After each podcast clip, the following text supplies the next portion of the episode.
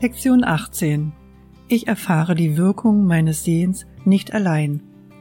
Der heutige Leitgedanke ist ein weiterer Schritt beim Lernen, dass die Gedanken, die das hervorbringen, was du siehst, niemals neutral oder unwichtig sind.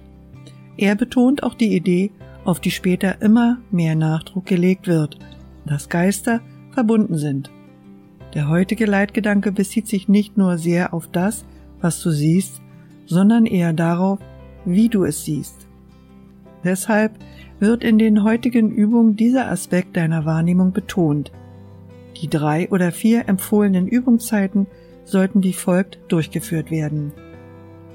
Sieh dich um und wähle die Gegenstände für die Anwendung des heutigen Gedanken so zufällig wie möglich aus.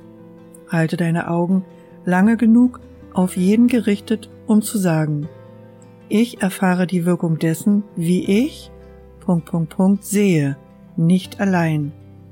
Beschließe jede Übungszeit mit der Wiederholung der allgemeinen Aussage. Ich erfahre die Wirkung meines Sehens nicht allein.